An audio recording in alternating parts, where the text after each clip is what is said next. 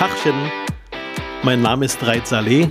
Ich bin Berliner Sozialdemokrat, 41 Jahre alt, verheiratet und Papa von zwei Kindern. Seit meinem fünften Lebensjahr lebe ich in Berlin. Soweit ich mich zurückerinnern kann, war ich immer schon neugierig. Wie hoch ist der Berliner Fernsehturm? Wie viel verdient ein Berliner Polizist? Wie verläuft die Havel? Mein Standardsatz war immer, ich habe da mal eine Frage.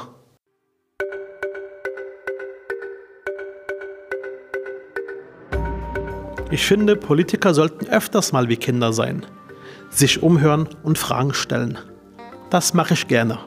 Und heute treffe ich Christine Bergmann. Ich war lange in der Berliner Politik tätig und später in der Bundespolitik und ähm, engagiere mich jetzt in der Stiftung Zukunft Berlin und da insbesondere bei dem Berlin Forum. Du bist gelernte Apothekerin? Ja. Äh, wie kamst du als Apothekerin in die Politik? Als die Mauer fiel und es endlich wieder eine sozialdemokratische Partei in, im Osten gab, erst in, in, in Ostberlin, äh, bin ich relativ schnell eingetreten. Das war meine Partei, war die Partei Willy Brandt, haben wir immer aus der Entfernung mitverfolgt. Und es war mir klar, wenn wir jetzt nicht wirklich versuchen, ähm, die Diktatur loszuwerden und wirklich demokratische Verhältnisse herzustellen, ähm, ja, das musste jetzt einfach sein. Und ich wollte meinen Kindern gerne eine andere Gesellschaft hinterlassen. Mhm. Du warst eine der doch bekanntesten SPD-Politikerinnen in ganz Deutschland. Ähm, und ähm, seit 20 Jahren oder vor 20 Jahren bist du aus der aktiven Politik ausgestiegen. War das schwer für dich nach so langer Zeit? Ne, ich habe zwölf Jahre aktive Politik gemacht. Das war schon heftig, vor allen Dingen die Anfänge auch, war unheimlich spannend, ganz wichtig, Berlin auch wieder zusammenzubringen und die, äh, ja, nach, dem, nach der Einheit auch des Landes Politik mitzugestalten. Aber irgendwann war es auch gut. Ich war dann Anfang 60 und ähm, das war nicht meine Lebensplanung gewesen. Also ich bin politische Frau, aber ich hatte auch wieder Lust auf so ein Stück normales Leben. Mhm.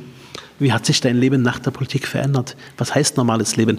Warst du dann wieder in der Apotheke oder ähm, Nee, ich war nicht mehr in der Apotheke. Da war ich dann wirklich schon weit weg von meinem alten Beruf. Ich habe dann viele ehrenamtlich gemacht in, in unterschiedlichen Bereichen, insbesondere eben in den letzten Jahren. Ähm, ich war ja unabhängige Beauftragte zur Aufarbeitung von sexuellen Kindesmissbrauch, arbeite da jetzt auch noch in einer Aufarbeitungskommission mhm. mit und die Stiftung und äh, noch ein paar Kuratorien und so weiter. Also ich, äh, mir ist nicht langweilig. Mhm. Ja deine Nach, Nach, Nachfolgerin, also die ähm, Franziska Giffey.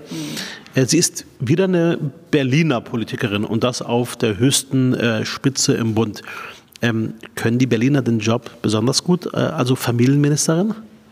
Offensichtlich muss ich ja dann dazu sagen, ja, also wenn man in Berlin Politik gemacht hat, dann ist man äh, meist geprägt auch dadurch, dass man eigentlich sehr handfest Politik machen kann. Äh, also Berlin so als Großkommune, da sieht man immer, was man macht. Das ist, also mir ist das wichtig und wie ich äh, Frau Kiefer kenne, ist ihr das auch sehr wichtig. Also man redet nicht immer über irgendwelche ideologischen Dinge, sondern sagt, was muss denn jetzt passieren? Ne? Wir sagen mal in Berlin, wo steht das Klavier? Nun wollen wir doch mal sehen, wie wir das anpacken. Also insofern glaube glaube ich, äh, ist das immer eine gute Schule, in, der, in Berlin Politik gemacht zu haben. Äh, du und auch Franziska, zwei tolle Frauen. Heute engagierst du dich bei der Stiftung Zukunft Berlin. Ähm, vielleicht sagst du uns mal kurz, was die Stiftung macht.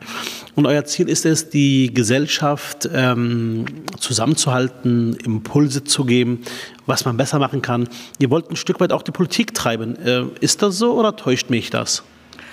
Nein, wir wollen die Politik nicht unbedingt treiben. Wir wollen nur ganz gerne Themen, die in der Stadt äh, anliegen und wo wir wissen, dass viele Bürgerinnen und Bürger auch interessiert, so mit der Politik ein Stück zusammenbringen. Also die Zivilgesellschaft mit der Politik zusammenbringen. Wir wollen nicht die Arbeit der Politik machen, aber wir wollen sie auch nicht außen vor lassen.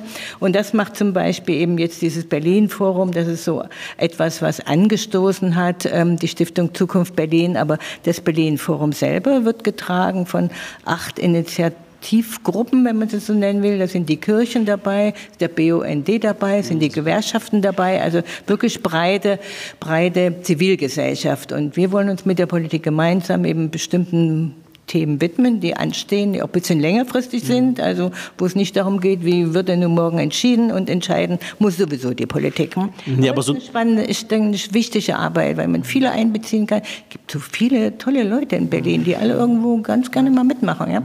Aber so ein, so ein Tritt gegen Schienbein verträgt die Politik auch ganz gerne.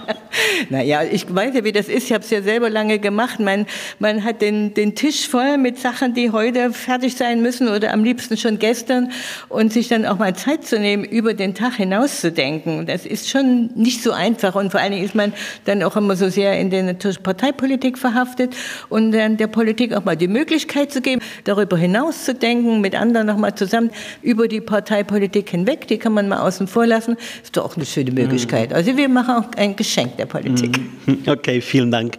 Äh, du warst auch damals äh, dabei, hast das hautnah miterlebt, mhm. der Umzug Bonn nach Berlin. Ja.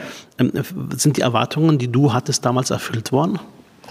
Na, zunächst mal natürlich. Ne? Ich habe ja ein Jahr Bonn habe ich noch miterlebt und es war schon wichtig, dass die, die Bundesregierung nach Berlin kam. Berlin ist die Hauptstadt und äh, irgendwo finde ich ja immer, in Berlin kann man den Problemen nicht entgehen. Das, äh, man fährt einmal U-Bahn und da weiß man, was eigentlich los ist in der Stadt. Ja. Das war in Bonn anders. Bonn war man schon sehr, sehr abgeschnitten von, der, von dem normalen Leben.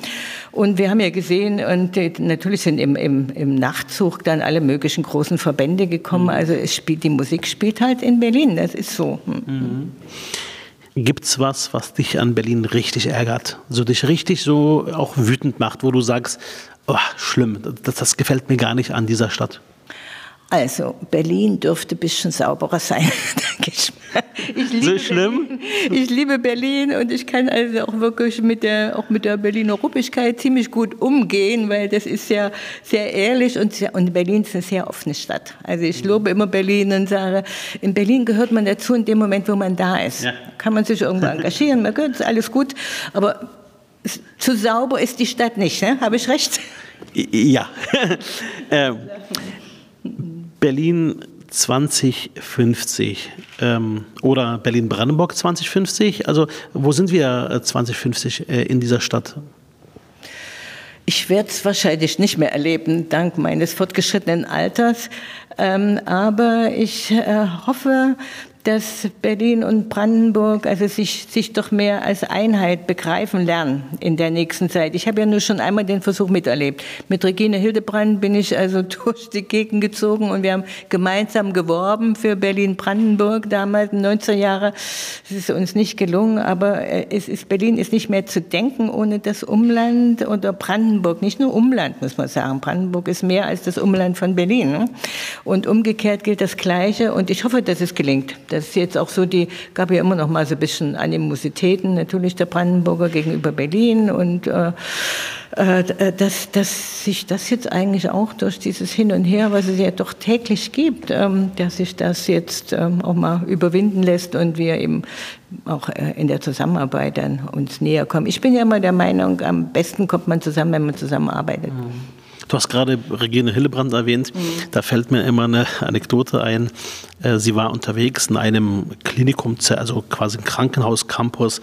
Sie saß da oder die lief da rum mit den Ärzten. Da saß eine Schwester, die hat sich nicht rangetraut. Die wollten ein Foto mit ihr machen. Da ging sie hin, hat mit ihr ein Foto gemacht. Es war heiß, ähm, 39 äh, Grad. Die ganzen Männer in äh, dunklen Anzügen und Schlips und Kragen hoch. Die ganzen Direktoren und stellvertretende Direktoren und so weiter im Schlepptau. Und dann hat äh, sie ein Foto gemacht mit einer, äh, mit einer Krankenschwester. Dann kam die nächste Pflegerin und dann gab es eine Schlange von äh, 20, 30 Pflegekräften. Die haben alle Fotos mit ihr gemacht. Und sie saß da und hat mit äh, geduldig die Fotos gemacht. Am Ende war noch eine Krankenschwester weit weg, hat sich nicht rangetraut. Da sagte Regine Hildebrand, komm mal näher. Dann sagt sie, nee, die Herren warten und zeigt mit dem Finger auf die Männer in dunklen Anzügen. Dann sagt sie, Mensch, die können doch warten. Das war Regine, ganz direkt und äh, mit einem unwahrscheinlichen Mutterwitz auch. Also es war eine Veranstaltung mit Regine, da, war eigentlich immer, wir waren knallhart schon in der Sache. Also sie hat nicht den Leuten nach dem Mund geredet, aber es war immer irgendwo auch unterhaltsam. Okay. Vielen Dank auch für das tolle Gespräch. Ähm, jetzt gibt es ähm, bei mir im Podcast immer am Ende Fragen und zwar zwei Optionen. Du entscheidest dich bitte für eine Option. Jägerschnitzel oder Currywurst? Currywurst. Rotkäppchen oder Champagner? Na, Champagner. ja. Rhein oder Spree? Spree. Merkel oder Merz? Merkel. Hertha oder Union? Oh, ist eine Gewissensfrage. Ich sage natürlich ja. Union. Okay. Clara Geiwitz oder Saskia Esken?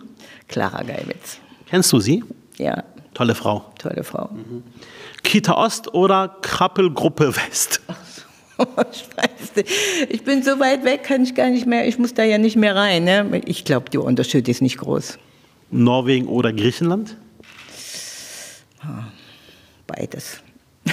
Am liebsten beides. Mhm. Norwegen im Winter und Griechenland im Sommer oder umgekehrt. Mhm. Plenum oder äh, Fraktionssitzung? Mhm. Was ist härter? Ja, was ist härter? Was ist härter? Oh, Fraktionssitzung ist härter. Mhm. Okay, das kommentiere ich jetzt nicht. Vielen Dank fürs Gespräch. Gut, ich danke auch. Macht's gut. Dankeschön.